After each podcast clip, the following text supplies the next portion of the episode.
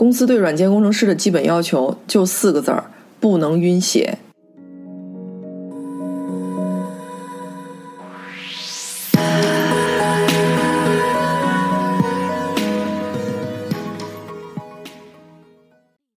到这家公司的时候，整个人都惊了。这难道不是一个农场版的迪士尼乐园吗？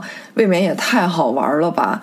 真的有《爱丽丝漫游仙境》，还有各种样态的喷泉、瀑布、鲨鱼池，有太多电影里面才能看到的场景。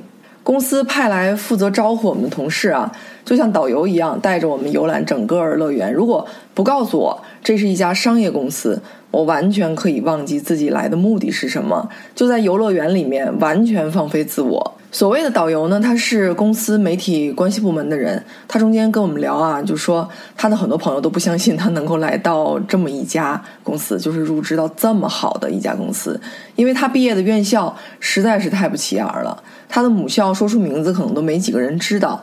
他内心呢特别感激公司不以名校来看人，甭管呢你是麻省的还是斯坦福的，公司呢都不会因此多看你一眼。他们最最不在意的就是出身。就在他带着我们啊到处转悠的过程当中啊，整个园区响起了婚礼进行曲。导游跟我们说，有同事签了新客户的时候呢，整个的工作园区就会放婚礼进行曲。在园区里面泡了大概一整天的时间吧。我都记不得了，就记不清楚了。听了多少遍《婚礼进行曲》？有一个地方特别值得一提啊，反正是给我留下印象特别深刻的。纽交所不是叫 New York Stock Exchange 吗？这个地方叫 New York Stock Exchange。整个设计的感觉呢，就特别让人迷惑，让你感觉呢是纽交所。其实呢，他们开了一个无厘头的玩笑。这里面他们提供的是干洗服务啊，一个类似干洗店的地方。这就是 Stock 和 Sock 的区别。看的越多，听的越多，就越发的感觉整个公司上上下下都是童心满满的，整个集体呢都特别有娱乐精神。在公司里面表现特别突出的员工呢，会有大大的奖励啊。而员工奖是用美剧《二十四小时》的主角儿他来命名的，或者是 ABC 的老剧《百战天龙》的主人公来命名。这到底是一个什么样的公司呢？这是一个巨大的商业帝国，它的掌门人呢是一个小老太太，类似咱们中国的老干妈，但他们不做辣酱，而是做软件。美国各个大小医院都会使用的医疗软件，医疗健康领域啊，究竟有多大的潜力？市场前景有多么的浩瀚？不用多说了，尤其是疫情爆发之后，全球对医疗健康领域都是非常重视的。所以呢，这家公司在日后会有肉眼可见的爆发增长。问题是？它已然是一个可怕到骨子里的隐秘的巨富公司了。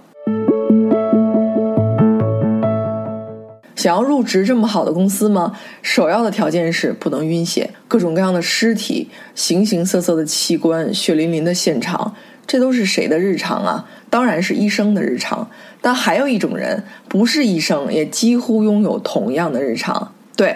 就是这家公司的软件工程师，工作十年左右，基本都会看几百场的手术吧。经常呢是离开他们的园区，到最真实的医疗环境当中去，看着医生护士做手术，看着医生给病人开颅、开枪，往往都是整个团队排着队看。而这种经验是在 Facebook 或者是其他的所谓高科平台的工程师根本不可想象的。也对哈，社交平台的软件工程师呢，没有必要背负他们身上的那种责任感。作为医疗软件的开发者，如果你不能够清楚知道你的用户他们正经历着什么，在哪一场手术当中，哪一款软件程序出了哪一种差错，会影响到哪一类的病人的及时救治，你就不可能设计出非常好的系统来。这个非常的显而易见了，所以先别谈你软件设计方面有多大的优势，要谈的是你能不能看一下几百场的手术而面不改色心不跳，还依然能够理性的分析出软件有待优化的关键要点，做好记录，这才是第一重要的。当然了，最基础的就是起码不能晕血。想想啊，嗯，自己本身不是学医的。只是理工科的做软件的写代码的，几乎每天都要驻场，要观摩业务的发生整个流程，每天呢跟限制级的场面打交道，开发的产品的每一个细枝末节，动不动就生死攸关。除此之外呢，自己还不一定非常懂医学的专业知识，搞不好呢还要不断的去学习补课，那工作压力、心理压力会有多大，可想而知。能够扛过巨大压力的人啊，会得到非常大的奖赏。工作五年之后呢，就会得到巨多的带薪年假、带薪的旅游项目。也许这也在侧面解释了为什么整个工作园区会像迪士尼乐园一样的悠闲自在。如果不这样的话，压力毫无发泄的出口，员工应该会动不动就崩溃吧。为某种特殊行业制作软件啊，驻场是必要的。一直闷在办公室里面做出来的东西，大比例会与实际的需求和痛痒严重脱节。但我们要清楚，这种软件服务大概分两个方向。第一个方向。就是对已有的市场、已有的业务流程进行优化。那这样的话呢，你对内部操作流程的细枝末节越清楚、越掌握，做出来的软件呢越优秀，就越对口味。第二个方向就是创造出完全新生的市场，或者探索出一种新生的模式。而这时候要做的，就不是简简单单的选择一个对象进行驻场观摩，而是为了驻场而生生的创建对象出来。第一个方向的例子啊，有家财务软件公司接下了一个新订单，要给一家非盈利的组织开发一套软件。那项目经理在第一时间呢，就跑到当地的福利机构干什么呢？做志愿者。过程当中啊，他发现如果按照他们轻车熟路的盈利组织的财务软件那个开发模式，稍做一点点改变。然后把产品交付出去，结果呢就会很恐怖，因为非盈利性的组织与盈利组织的财务管理流程侧重点完全不一样，他们更侧重的是筹款和捐助者，而不是所谓顾客跟销售。好了，他回来之后呢，就跟开发团队仔细讨论了所有的侧重点，开发的软件当中特意添加了几个附加功能，比如说记录捐赠、拨款。特别经费等等这几个项目，结果呢送到客户手上大受欢迎。第二个方向的例子啊，有家初创公司是由一些从谷歌出来的技术大拿创建的。那这帮顶尖的人呢，呃，选择的创业方向是小学教育的在线化，把传统的基于经验的教学方法。用数据化的技术手段搬到线上，但是他们思考的终极解决方案呢，又不是现在流行的那种所谓线上教育。他们没法找到符合他们胃口的小学作为驻场的对象，那怎么办呢？他们竟然投资开办了八所真正的小学，是真正在招收学生、开展教育的小学啊。跟一般的小学不同的呢，就是学校的老师有三分之一的工作是帮助工程师去理解。他们是如何进行教学的？真正会玩的股票投资经理啊，所谓的老炮儿 OG，嗯，如果投资涉及到物流行业，那就会每天派人到港口检查装卸的情况，监控库房的仓储啊、发货的情况，甚至呢，他们还会加引号的啊，不择手段的去调研调查上市公司高管的所谓私生活。最大化的发挥驻场技能，不断的学习。那做医药股的，基本上就是半个医学专家；做半导体股票方面的呢，那对技术现状基本上得做到如数家珍了。很多投资经理对上市公司的了解，甚至超过这家公司的董事长。把驻场逻辑玩的特别到位的，还有这么一家公司，咱看看他是怎么做的啊？公司的软件工程师团队呢，分三组。第一组呢，深入到每一个行业和大公司，什么都不干，就专门去了解业务的逻辑。他们的任务就是搞懂一件事儿：怎么样能够通过使用数据来提高行业的业务水平。第二组呢，建立数学模型。这一套数学模型啊，是根据具体用户的业务逻辑搭建起来的。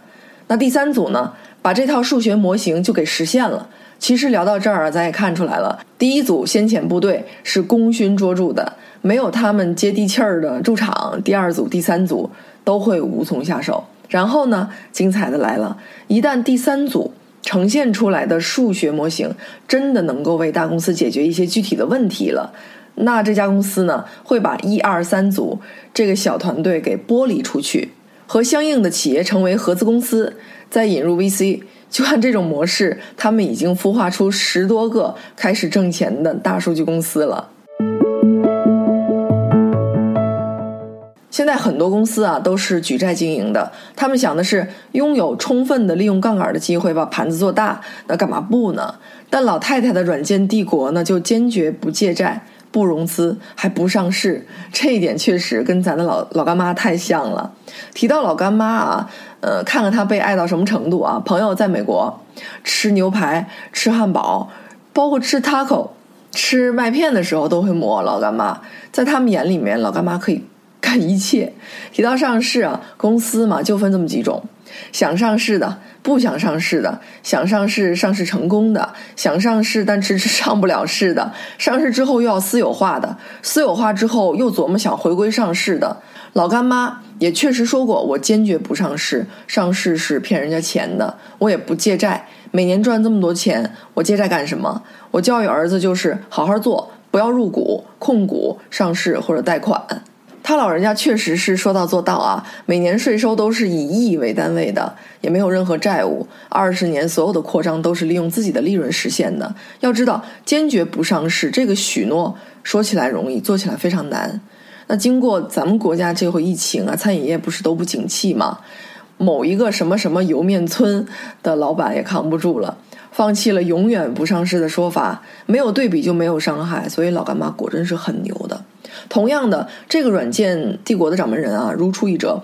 两个老太太都太牛、太傲娇、太有个性了，每一分钱都是自己的，自己说了算。优势在哪儿呢？上市融资跟借债是差不多的，看似呢是圈了大量的资本在一瞬间啊，可这些都是要还的，甚至是变本加厉的还。用什么还？用利润，用超预期这三个字。华尔街从来不关心你具体赚了多少，利润涨了多少，只要你没有超预期，股价还是会下跌，市值还是会缩水。软件帝国的老太太今年七十七了，公司业绩每年增长十四个点，员工都有股份。她坚持私有化是因为痛快，比方说自己的客户医疗设备受到严重的损害，可能呢是被恶劣的天气影响到了，导致他们没有办法及时的支付维护的费用。所以老太太的收入呢就会受到影响，而一旦是公开上市的公司呢，就很难不为了销售数字而做一些虚假的东西，就是做粉饰报表，或者做一些不该做的决定。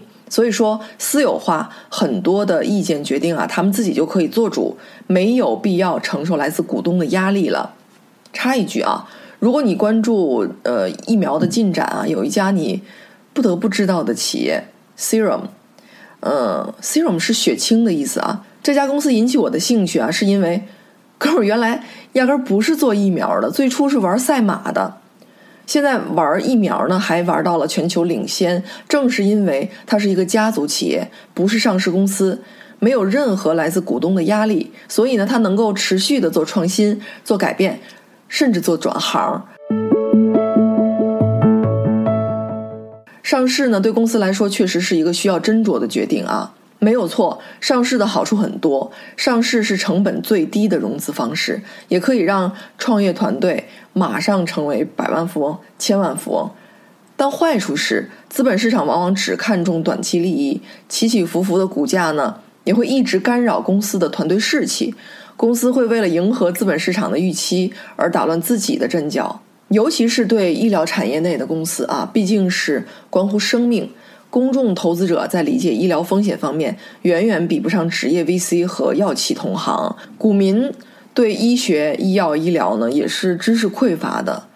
客观上讲啊，因此呢，想要说服公众投资者购买你的股票，就意味着你必须编造一个股民能够听得懂的必胜的创业故事，一个稳赚不赔的机会。这即便不算谎言，也至少是一种夸大其词。事实上，嗯，医药创业公司在科研与商业之间一直存在着矛盾与张力。要取得科研成果，要先募集大量资金。要募集大量资金，就必须对投资人进行过度许诺。但是呢，这种许诺却是违背科学精神和科研的自身发展规律的，会给科研人员造成巨大的压力。一个非常有趣的悖论是啊，整体上上市公司的寿命其实比非上市公司要短。嘿，这样看来的话，作为跟医疗强相关的软件公司，老太太选择不上市，也不失为一个非常智慧的选择。德国为什么会有那么多隐形富豪？就因为他们很多公司也选择不上市，也偷偷摸摸的、悄无声息的赚大钱。问题来了啊，有些公司呢没上市，也根本不缺钱。本来呢也可以老老实实、踏踏实实的做隐形富豪，闷声发大财就可以了。但他却选择了啊，作为上市公司自身其实都非常反感、都很抵触的一个行为，什么呢？对外公布财务数据和财务报表。哎呀，为什么呀？大可不必吧。某一家公司啊，华字打头的一家非上市公司。搞得比上市公司还要更加的透明。其实仔细想想，这样做也是聪明的。一来呢，可以获得所有用户的信任；二来呢，也能让用户来监督制约自己的管理层。阳光呢是最好的防腐剂，灯泡是最好的警察。咱们都知道啊，但凡出现经济危机，某些上市公司就会被爆出存在不轨的行为。这样子呢，反而倒逼着监管部门对上市公司盯得越来越死。要求越来越严格，这种大背景还有企业没上市还愿意把自己扒个精光，暴露在公众的眼皮底下，不得不佩服。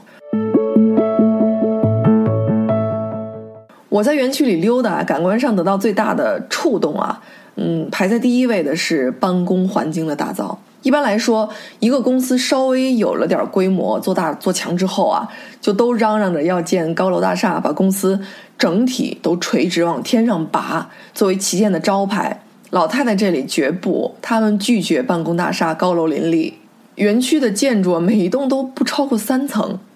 现在不都流行大厂间办公吗？他们反着来，反着所谓大 IT 公司的路数来。他们为什么要这样做呢？坦白讲啊，在成本上这样做非常非常不划算，因为他们坚信全部打通的那种大厂间员工会经常被打扰，做事儿的思维呢很难连贯，就是咱们常说的啊，就不成溜儿。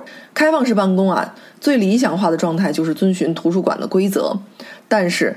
试问哪一家拥有开放式办公环境的公司能够做到图书馆规则呢？